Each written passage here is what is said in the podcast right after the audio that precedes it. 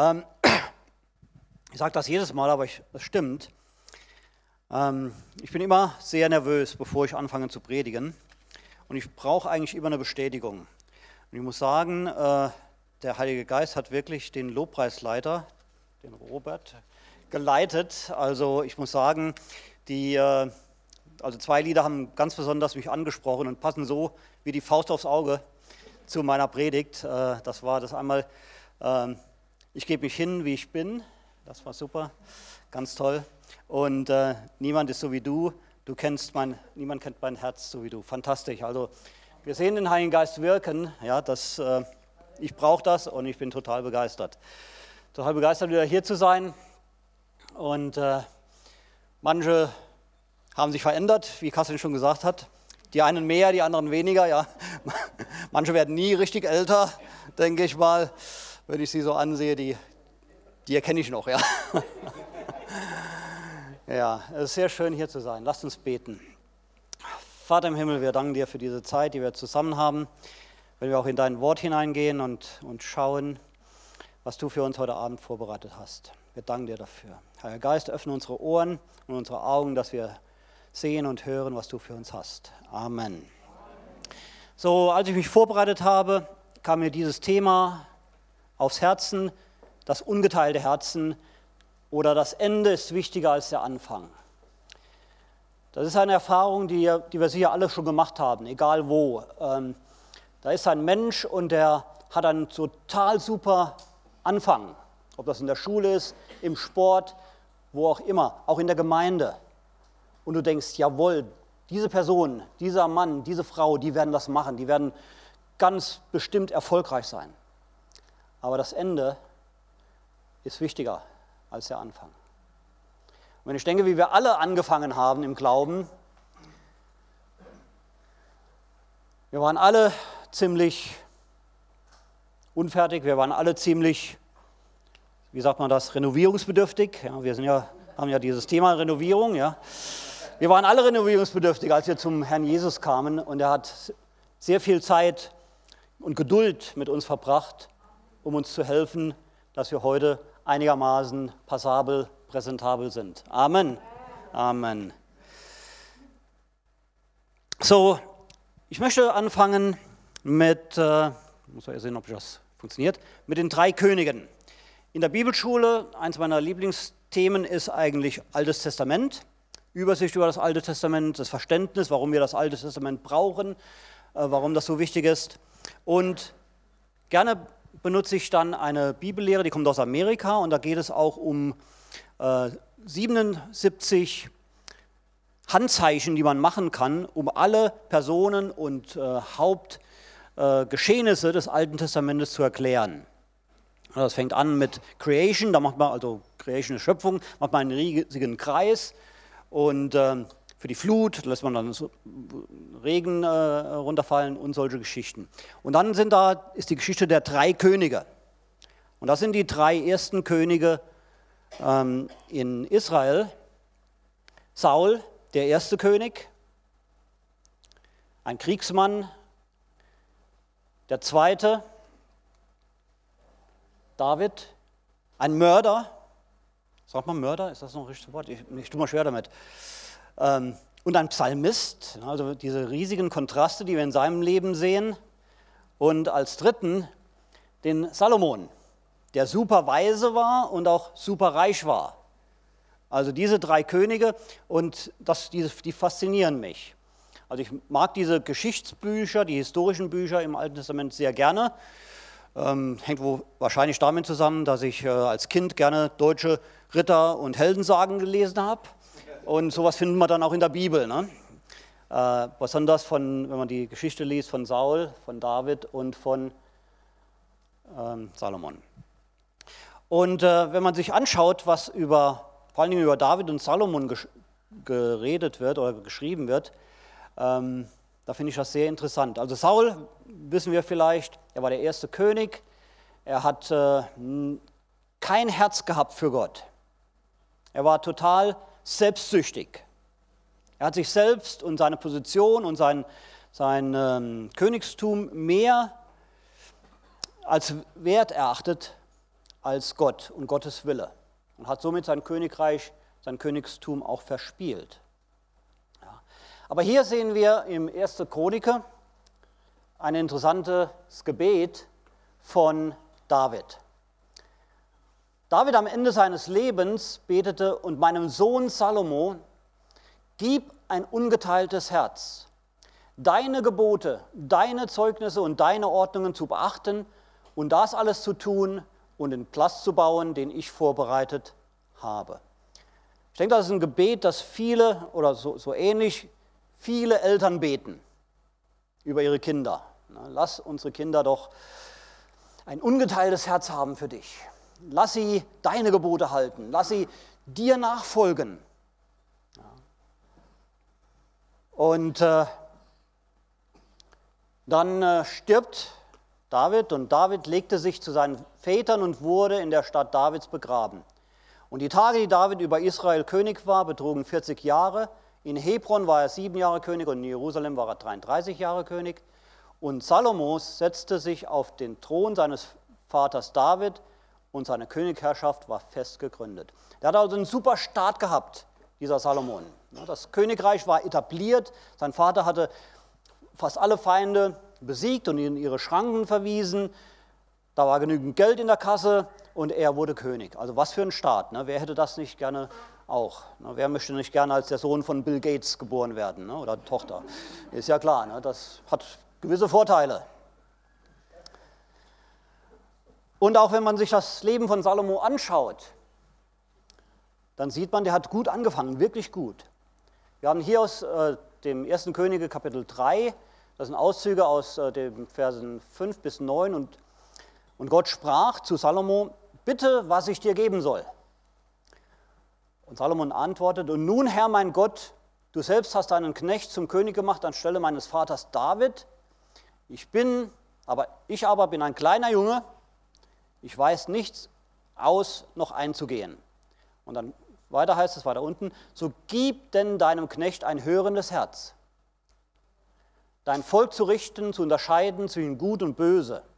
Denn wer vermag dieses dein gewaltiges Volk zu richten? Und dann, und das Wort war gut in den Augen des Herrn, dass Salomon um diese Sachen gebeten hatte. Also Salomon hat einen super Anfang gehabt. Gott war wirklich zufrieden mit ihm. Dass Salomon nicht gefragt hat nach langem Leben oder nach mehr Reichtum oder dass, seine, dass er siegreich ist im Kampf, sondern er hat nach Weisheit gefragt. Ein hörendes Herz. Und das war gut so. Das war ein super Start für den Salomo. Aber dann wenn wir die Geschichte weiterverfolgen, kommen wir dahin, wie endet ein Mensch. Wenn wir unser eigenes Leben betrachten, wo wir jetzt stehen, wenn wir vergleichen mit woher wir kommen, ja, unsere 59 Jahre, nächstes Jahr kommt die große 6, 59 Jahre, wenn man sich das zurück oder Revue passieren lässt. Und wie erinnern wir Menschen Ändern wir das Gute oder das Schlechte? Und ich denke, oft überwiegt das Schlechte. Weil wir eine schlechte Erfahrung gemacht haben oder weil ein Mensch einen riesigen Fehler gemacht hat. Und das hängt diesen Menschen an bis heute. Das sieht man vor allen Dingen auch mit, mit Berühmtheiten, mit Sportlern zum Beispiel, ganz, ganz äh, deutlich. Vielleicht äh, kennt ihr einige davon. Lance Armstrong, wer war das? Ein Radfahrer, ja, hat die Tour de France gewonnen, glaube fünfmal oder sechsmal und wurde des Dopings überführt. Ja. Der nächste, Ben Johnson, kennt, kennt ihn noch jemand? 100 Meter Läufer. Da hat man gedacht, Mann, ein Weltrekordler, Olympiasieger. Wie erinnern wir ihn? Als einen, der gedoppt hat. Den kennen auch noch einige von euch. Diego Maradona, vielleicht der beste Fußballer aller Zeiten, wie manche sagen. Wie erinnern wir ihn, wenn ihr die Weltmeisterschaft gesehen habt in Russland? Wie wie fertig der aussah und seine ganzen Drogenaffären und so weiter, das bleibt übrig von diesem Mann. Ja. Oder vielleicht die Jüngeren, die Älteren kennen diese Person wahrscheinlich weniger. Amy Whitehouse, eine fantastische Sängerin, ja, die Selbstmord begangen hat. Obwohl sie berühmt war, obwohl sie reich war, hat ihr Leben weggeschmissen, weil sie am Ende war, weil sie nicht mehr weiter wusste. Oder dieser berühmte Schauspieler Robin Williams, viele von euch kennen den. Ne? Fantastischer Schauspieler. Auch er hat seinem Leben ein Ende gesetzt. Wie erinnern wir Menschen? So wie sie enden. Das Ende bestimmt vielfach, wie wir erinnert werden. Wie werden wir erinnert eines Tages? Ich hoffe nicht wie Volkswagen ne? und Audi ne? und all die, die da mit dem Abgasskandal zu tun haben. Ja? Das waren früher mal Ikonen der deutschen Ingenieurskunst oder was auch immer. Ja? Heute ein Sinnbild für Lug und Betrug im großen Stil. Ja. Früher habe ich immer angegeben mit deutschen Autos im Ausland. Ne? Das geht auch nicht mehr. so, wie erinnern wir jetzt Saul, den König Saul? Wir kennen ihn als einen, der kein Herz hatte für Gott der total egoistisch war, brutal, wütend. Ein Mann, der seine Berufung, seine Beziehung mit Gott verloren hatte. Und schließlich auch Selbstmord beging, bevor ihn der Feind äh, überwältigen konnte. David, das heißt über David, er war ein Mann nach Gottes eigenem Herzen. Das liest man in 1 Samuel Kapitel 13, Vers 13 und 14 und in Apostelgeschichte 13, Vers 22. Ein Glaubensheld, nicht perfekt, aber schnell bereit zur Buße. Wir erinnern ihn als einen wie uns, ein Sünder, aber vergeben.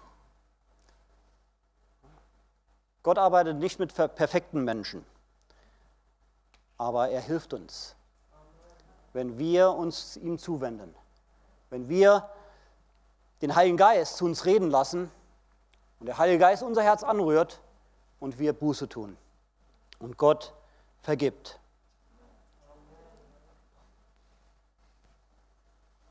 Salomon, ein geteiltes Herz. Gott war nicht zufrieden mit am Ende. Und ich möchte kurz was lesen. Ich habe das jetzt nicht auf, der, auf dem, auf dem Slide-Traum, äh, Slide drauf, was Slide auf der Folie oder was immer das nennt in Deutschland. Ähm, das heißt über, über Salomon, der der weiseste Mensch war. In äh, 1. Könige Kapitel 11 von Vers 1 bis 6. Salomon, 1. Könige, Kapitel 11, die Verse 1 bis 6. Der König Salomo aber liebte viele ausländische Frauen, und zwar neben der Tochter des Pharaos moabitische, ammonitische, edomitische, sidonische, hethitische von den Nationen, von denen der Herr zu den Söhnen Israels gesagt hatte, ihr sollt nicht zu ihnen eingehen und sie sollen nicht zu euch eingehen. Für wahr, sie werden eure, euer Herzen ihren Götter zuneigen. An diesen hing Salomo mit, Salomo mit Liebe. Und er hatte 700 vornehme Frauen und 300 Nebenfrauen und seine Frauen neigten sein Herz. Und es geschah zur Zeit, als Salomo alt geworden war, da neigten seine Frauen sein Herz anderen Göttern zu sodass sein Herz nicht ungeteilt mit dem Herrn, seinem Gott, wie das Herz äh, seines äh, Vaters David.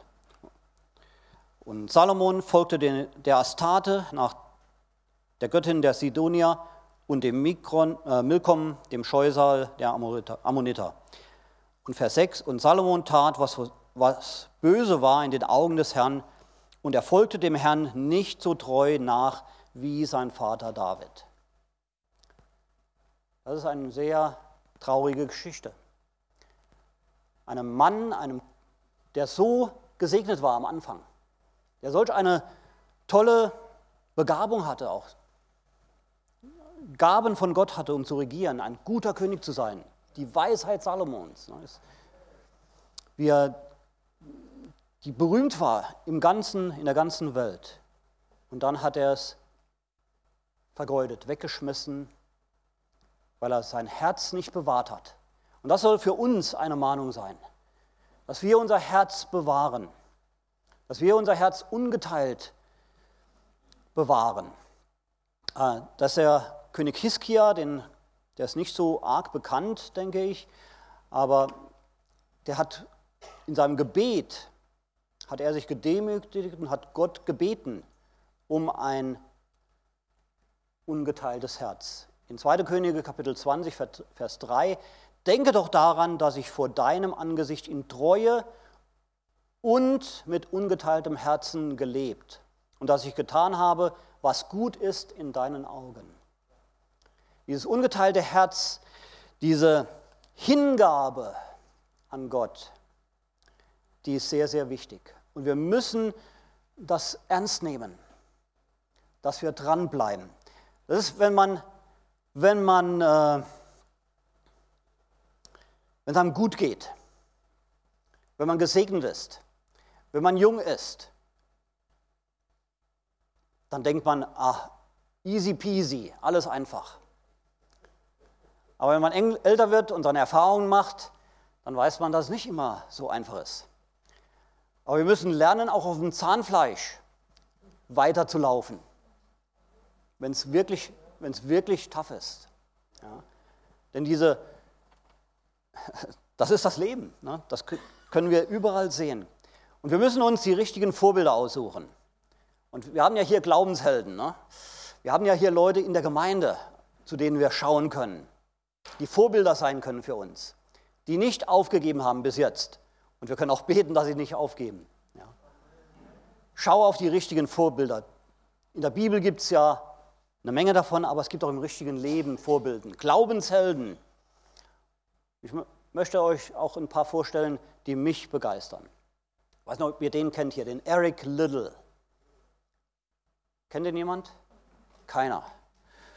Das zeigt, das zeigt das euer Alter. Ne? Der war nämlich Olympiasieger über 400 Meter 1924. Jemand, der, hat das jemand geschaut? Keiner. Gut. Die Kassin kennt den, die Kassin kennt den. Äh, das ist nämlich ein Schotte. Oder, nein. das, das stimmt, ja. Äh, Eric Little war ein äh, schottischer äh, Sportler aber auch ein Missionar. Und es gibt einen tolles, äh, tollen Film, Chariots of Fire oder Die Stunde des Siegers. Vielleicht hat der eine oder andere das schon gesehen. Fantastisch. Und mittlerweile gibt es den zweiten Teil davon. Ähm, denn nachdem er fertig war mit seiner theologischen Ausbildung, ging er als Missionar nach China und starb 1945 in einem japanischen Kriegsgefangenenlager. Ja. Und äh, wenn man sich die Zeugnisse anhört von Leuten, die mit ihm im Kriegsgefangenenlager waren, äh, dann sieht man, dass er seinen Lauf vollendet hat. Er hat mit ungeteiltem Herzen, mit völliger Hingabe, hat er Gott gedient bis zum Ende. Also das sind Vorbilder für uns. Ähm, vielleicht mehr bekannt heutzutage in unseren Tagen ist Joni, ja, die als Teenager, 16-, 17-Jährige in einen See hineinsprang und seitdem querschnittsgelähmt war oder ist, ja, immer noch im Rollstuhl sitzt, aber eine fantastische Frau, ähm, die äh, einen Dienst hat, auch Evangelisationen macht und natürlich vielleicht noch be bekannter heutzutage ist Nick äh, Vujicic. Ich glaube, ihr alle kennt ihn und wir alle lieben ihn. Ja. Ein Mann, der uns alle begeistern kann, und ich denke, wenn du dich mal down, fühlst, also so richtig schlecht fühlst, schau dir mal ein Video oder ein YouTube-Clip von ihm, ihm, an. Ich glaube, dann geht es euch wieder besser. Ja. Also, ich kann, man kann nur seinen Hut ziehen vor dem Mann. Ne? Ein Lebensmut, eine Begeisterung für den Herrn und nicht auf die Umstände schauen, sondern ja, für den gibt es keine Probleme, für den gibt es Herausforderungen und er nimmt sie an und überwindet. Jetzt habe ich gelesen, er ist, ist jetzt vierfacher Vater. Ne? Ja, das letzte Mal waren Zwillinge. Ja, also nichts ist unmöglich, kann man da nur sagen. Ne? Eine andere Person, die für mich ein Riesenvorbild ist, ist äh, Dietrich Bonhoeffer. Ich denke, wir alle kennen oder haben gehört von Dietrich Bonhoeffer, der äh, im Widerstand gegen Adolf Hitler dann auch äh, in den letzten Kriegstagen noch gehängt wurde. Ähm, äh, auch vom Zweiten Weltkrieg her eine andere Person, die, die ein Riesenvorbild für uns sein kann, Corrie ten Boom, die äh, Holländerin, die mit ihrer Familie Juden versteckt hat, dann äh, ins, selbst ins KZ kam und äh, sie als einzigste aus der Familie überlebt hat und dann als äh, Evangelistin auch in Deutschland tätig war und sogar einem Wachmann aus demselben KZ, in dem ihre Schwester starb, vergeben konnte. Ja. Das sind Glaubenshelden. Das sind Zeugnisse von Menschen, äh, die schwierige Situationen erlebt haben und bis zum Ende durchgehalten haben. Und dann dürfen wir nicht, und das ist auch ganz wichtig, dass wir das in unseren Gebeten nicht vergessen, dass wir die Märtyrer von heute nicht vergessen. Die, die Kirche, die heute verfolgt wird, weltweit. Ja, und das, äh, dieses Bild hier, das ging ja um die Welt.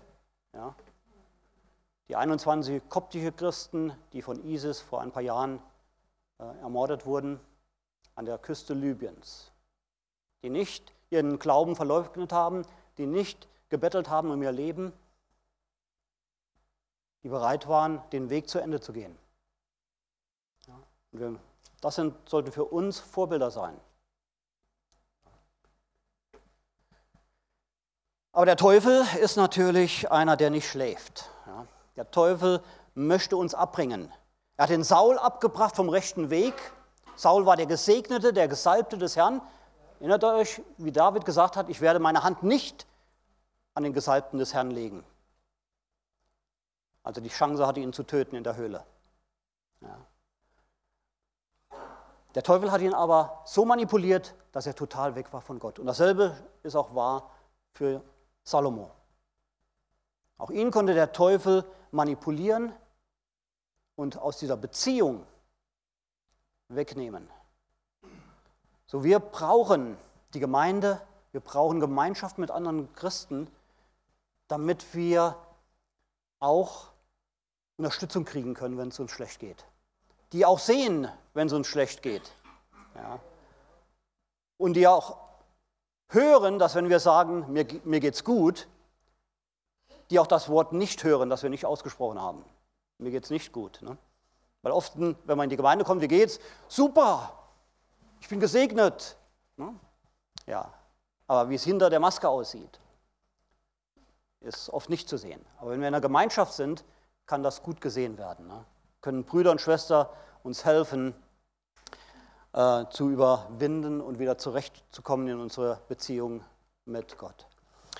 Ähm, der Teufel arbeitet natürlich mit Versuchungen. Er versucht dich anders, wie er mich versucht. Aber alle von uns gehen durch Versuchungen hindurch. Eine Versuchung ist nicht eine Sünde. Wenn es in der Bibel heißt, äh, äh, in der Bibel im, im Gebet, äh, im Vater Unser sagt, und führe uns nicht in Versuchung. Ja. Die Bibel sagt auch, Gott versucht uns nicht. So, wie kommt das jetzt zustande? Versuchung kommt immer vom Teufel. Ja. Versuchung ist aber nicht die Sünde selbst, sondern Versuchung ist nur eine Einladung. Eine Einladung zur Sünde. In äh, Jakobus Kapitel 1, Vers 13 bis 15 heißt es, niemand sage, wenn er versucht wird, dass er von Gott versucht werde. Denn Gott kann nicht versucht werden zum Bösen und er selbst versucht niemanden, sondern ein jeder, der versucht wird, wird von seiner eigenen Begierde gereizt und gelockt. Danach, wenn die Begierde empfangen hat, gebiert sie die Sünde, die Sünde aber, wenn sie vollendet ist, gebiert den Tod. So, was wir von dieser Bibelstelle sehen, ist, dass die Sünde kommt vom Satan. Und er spielt mit unseren Begierden, mit unseren Wünschen. Als wir ein Übergabegebet gesprochen haben, die meisten von uns, ich auf jeden Fall, habe ich mein ganzes Leben Jesu gegeben. Ich habe gesagt, komm in mein Leben, sei du mein Herr. Ja, das haben wir sicher alle so, so oder so ähnlich mal ausgedrückt. Aber haben wir auch Konsequenz danach gelebt? Das ist die Frage. Oder haben wir doch andere Dinge erlaubt, Raum zu nehmen in unserem Herzen, die uns dann auch wegziehen vom Herrn und es uns dann so geht wie dem Salomon? Wenn unsere Ge Ge Begierden, unsere Wünsche konträr sind mit dem Willen Gottes, dann laufen wir Gefahr, dass wir in die Sünde hineingehen. Und wenn wir das nicht dann bekämpfen, wenn wir das nicht bei der Wurzel packen und rausreißen, kann es sein, dass wir unseren Glauben verlieren. Eine andere Bibelstelle über Versuchung ist im 1. Korinther Kapitel 10, Vers 12 bis 13, wo sagt, daher wer zu stehen meint, also wer glaubt, er ist geistlich ein, ein Mann, eine Frau Gottes, super fest im Glauben, sehe zu, dass er nicht falle. Keine Versuchung hat euch ergriffen als nur eine menschliche. Also keiner kann sagen, hey, du weißt nicht, was für Versuchungen ich, ich erlebe. Du hast keine besondere Versuchung. Jeder Mensch hat Versuchungen. Und deine ist nicht außergewöhnlich. Das meint das hier, wenn es sagt, als nur eine menschliche. Gott aber ist treu, der nicht zulassen wird, dass ihr über euer Vermögen versucht werdet. Das ist ein Schlüsselsatz hier. Gott wird nicht zulassen, dass du, dass ich über unser Vermögen versucht werden. Das heißt, Gott siebt die Versuchungen aus. wir alle kennen ja ein Sieb, ne, mit dem man Sand siebt oder, oder Mehl in der, in der Küche. Ja. So siebt Gott Versuchungen aus. Und dieser Vers sagt uns hier, dass Gott nur diese Versuchungen an uns heranlässt, von denen er weiß, dass wir sie, dass wir mit ihnen umgehen können. Also sag niemals, dass der Teufel dich zu einer Sünde verleitet hat. Er kann das nicht. Er kann dir eine Einladung zur Sünde schicken, das ist eine Versuchung. Aber er kann nicht machen, dass du sündigst. Das ist unser Entschluss. Und das ist unsere Verantwortung, dass wir das verstehen und dann auch Gegenmaßnahmen ergreifen. Ja. Wenn du weißt, dass dein Dach leckt, da kannst du entweder beten ja, oder reparieren. Dank, danke, das war mein Stichwortgeber, die Erika, oder reparieren. Ja. Wenn dein Auto komische Geräusche macht, sollte man mal zur Werkstatt fahren. Ja. Es könnte sein, dass das sehr weise ist. Also, sondern mit der Versuchung heißt es, Gott auch den Ausgang schaffen wird, sodass ihr sie ertragen könnt. Also es gibt keine Versuchung, die wir nicht tragen können. Gott hat uns die wirklich schweren, die Versuchungen, mit denen wir nicht umgehen können, die hat er schon ausgesiebt. Und die, die er zulässt, die Gott zulässt, lässt er zu, weil er weiß, wir können sie ertragen. Und wir können den Sieg erringen. Und manchmal ist, bedeutet der Sieg auch wegrennen, weglaufen. Bestes Beispiel, Josef. Ne? Josef mit der Frau von Potiphar. Da war die Versuchung da mit dieser Frau Sex zu haben, als Sklave. Und er hätte das machen können. Die Versuchung war da. Aber er hat seine Beine in die Hände genommen und ist schneller gelaufen als Ben Johnson unter Doping. So, Versuchung, ich lasse, möchte das nochmal kurz zusammenfassen mit dieser Versuchung, weil das so wichtig ist, weil das auch ein Schlüssel ist, denke ich, für uns, um ein ungeteiltes Herz zu haben. Versuchung kommt nicht von Gott. Er lässt wohl aber einige zu. Versuchung kommt in den Bereichen, wo wir eine Schwäche haben.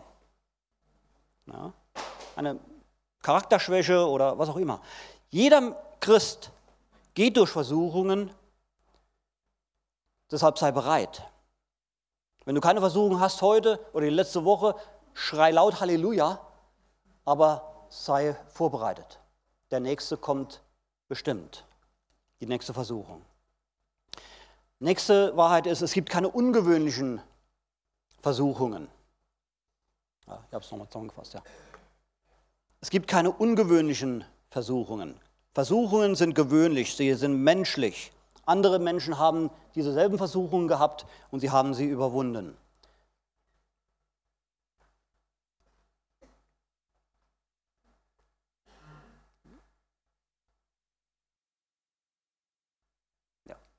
So, das habe ich schon gesagt. Gott siebt die Versuchungen aus, er prüft jede Versuchung und lässt nur diejenigen durch, die wir ertragen können. Gott ist mit uns in der Versuchung, in der Schwierigkeit und Gott zeigt den Ausweg, die Lösung. Amen.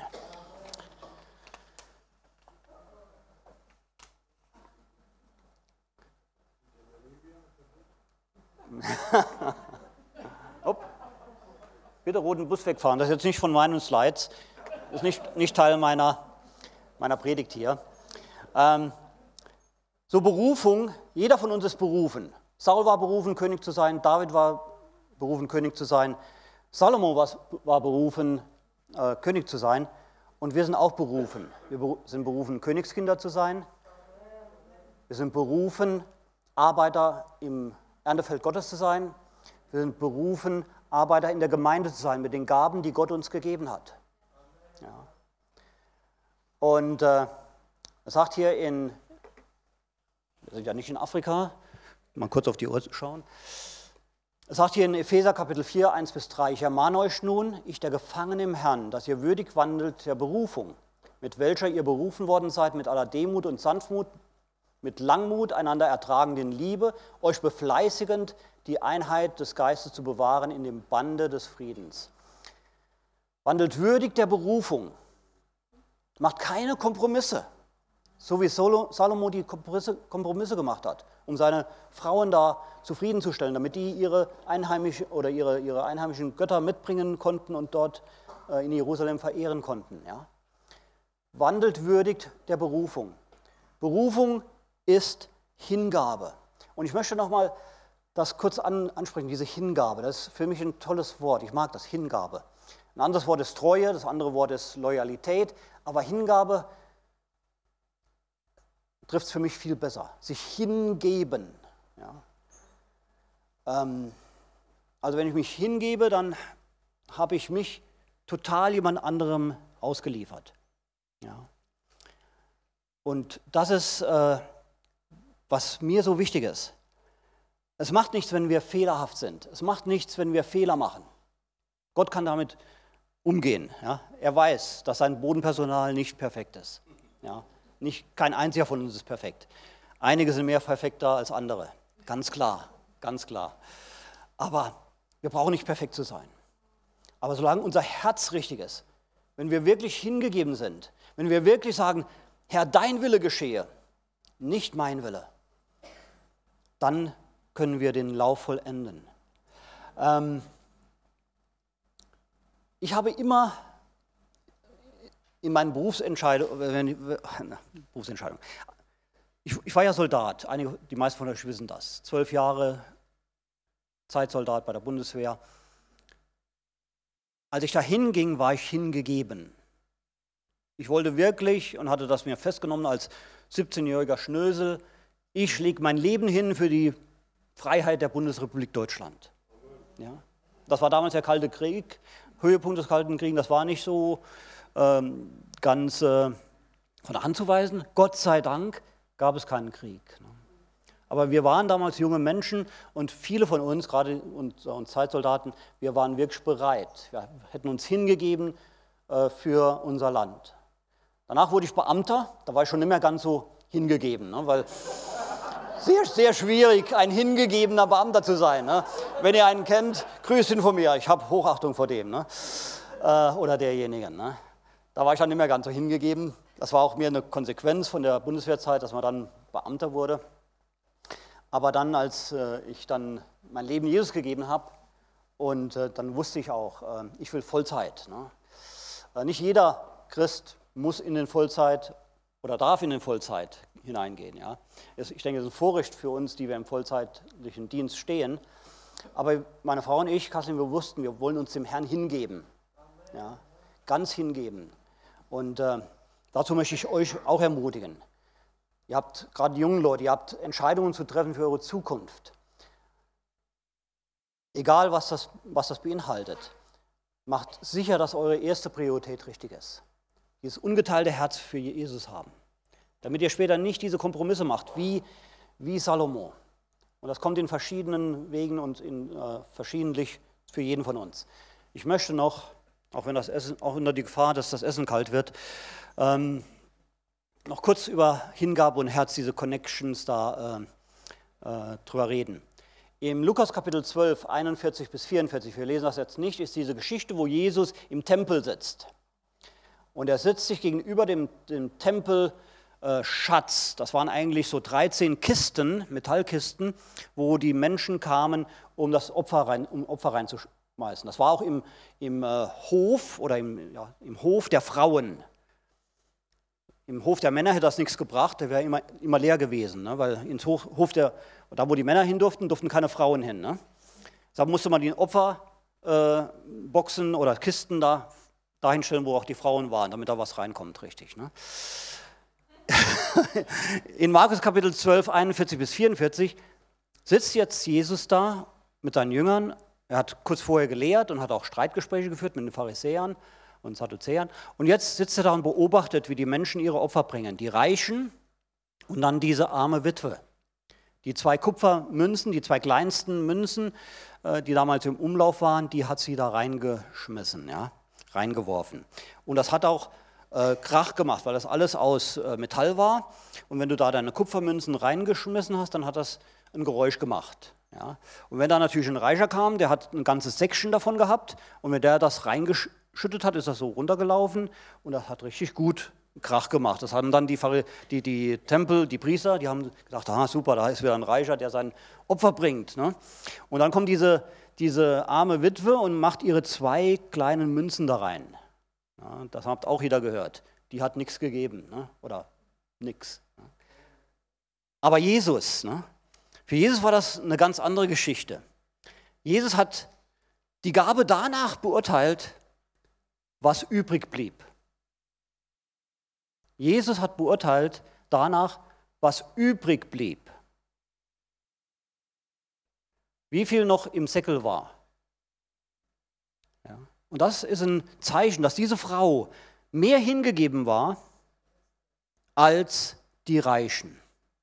Weil die Reichen haben aus ihrem Überfluss gegeben, Jesus sagt das, ja. Die arme Witwe, die arme Frau hat alles gegeben, was sie noch zum Leben hatte. Und das zeigt, dass sie ein ungeteiltes Herz hatte. Sie wollte Gott ehren und hat alles gegeben, was sie hatte. Und Jesus hat das Herzen gesehen. Ja, die Anbetung der Frau, aus, die Herzenshaltung der Frau, das ist, was Jesus gesehen hat. Und deshalb ist es auch für uns wichtig, dass alles, was wir tun, mit der richtigen Herzenseinstellung machen. Nicht aus Gewohnheiten. Man kann auch den, im Lobpreis mit einem, mit einem geteilten oder einem ungeteilten Herzen machen. Ich denke, Lobpreis, wenn wir da sehen, äh, stehen und dann beten, wofür machen wir das? Für Gott oder weil es unserer Seele gut tut? Das darf nicht unser Haupt oder darf keine große Priorität haben, dass es uns wohltut. Deshalb dürfen wir uns auch nicht auf Stile festlegen. Man kann Gott auch in einem alten Kirchenlied anbeten und ihn erleben. Wenn man singt, eine feste Burg ist mein Gott. Ja. So, Gott schaut auf das Herzen. Und das mit allem, was wir tun ich will jetzt nicht hier über Geld reden, obwohl das ist natürlich hier eine, eine, Geschichte über Geld, aber darum geht es nicht. Es geht um die Herzenseinstellung in allem, was wir tun. Wenn wir, wenn wir irgendwo hingehen zu einem Treffen, machen wir das widerwillig im Herzen, weil es vielleicht der Hauskreisleiter erwartet, dass ich, äh, dass ich auftauche? Oder mache ich es wirklich aus Hingabe? Herr, ich habe mich dir hingegeben und deshalb gehe ich in den Hauskreis heute Abend, um Gemeinschaft zu haben mit meinen Geschwistern, weil ich ihnen vielleicht dienen kann. Und das zweite Beispiel, das Jesus bringt, ist das von dem reichen jungen Mann. Beide, beide Beispiele, die wir hier haben, haben mit Geld zu tun. Aber ich möchte das ganz wegnehmen vom Geld. Es geht um die Herzenseinstellung. Diese Geschichte ist, wo Jesus äh, verlässt die, die, den, den Platz, wo er diese Versammlung hatte, und da kommt ein junger Mann, sagt ein reicher Mann, andere Übersetzung sagt ein, ein, ein, ein, ein äh, einer der Oberen, also einer, und rennt dem Jesus nach.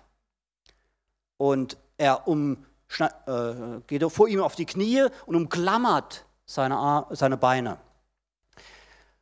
Also der war demütig, ne? das sieht man eine Demut oder einen Hunger, in die Gegenwart Jesus zu kommen.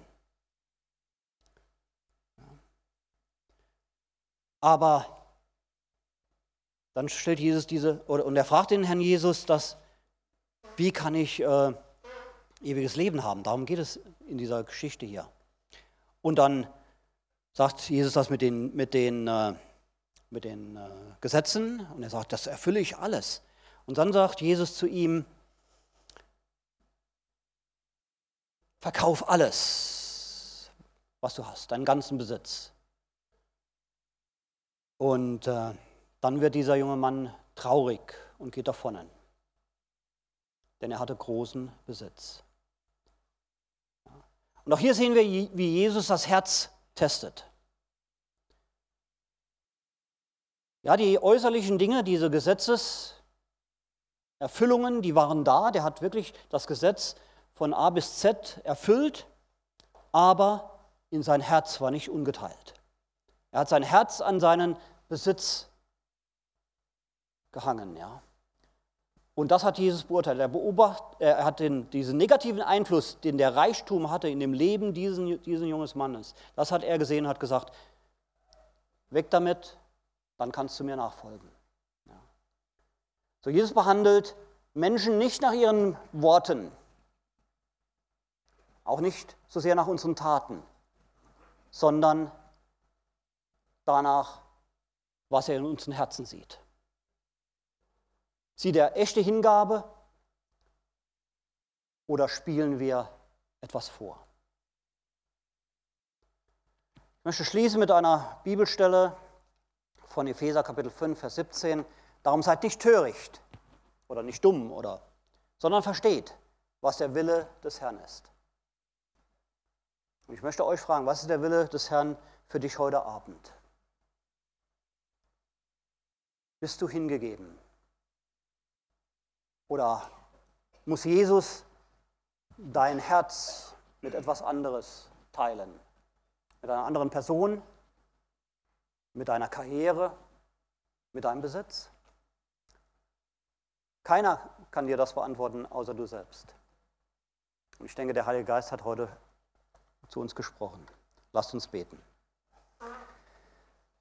Vater im Himmel, ich danke dir von ganzem Herzen für dein Wort. Dein Wort, das Ja und Amen ist. Und du hast heute zu uns gesprochen über das ungeteilte Herz. Herr, hilf uns, dass wir immer dir aus vollem Herzen nachfolgen. Hilf uns, dass wir nicht in Versuchungen erlegen, erliegen, und Kompromisse machen und andere Dinge oder Menschen in unser Herz hineinlassen. Denn du willst ein ungeteiltes Herz haben. Und wir geben uns heute Abend dir erneut hin, von ganzem Herzen und beten dich an. Und wir sagen, du bist der Herr über unser Leben. Nimm deinen Platz ein auf dem Thron unseres Herzens und hilf uns mit der Kraft des Heiligen Geistes, dass wir unseren Lauf vollenden, wie die vielen Zeugen vor uns, die bis zum Ende treu waren. Halleluja. Amen.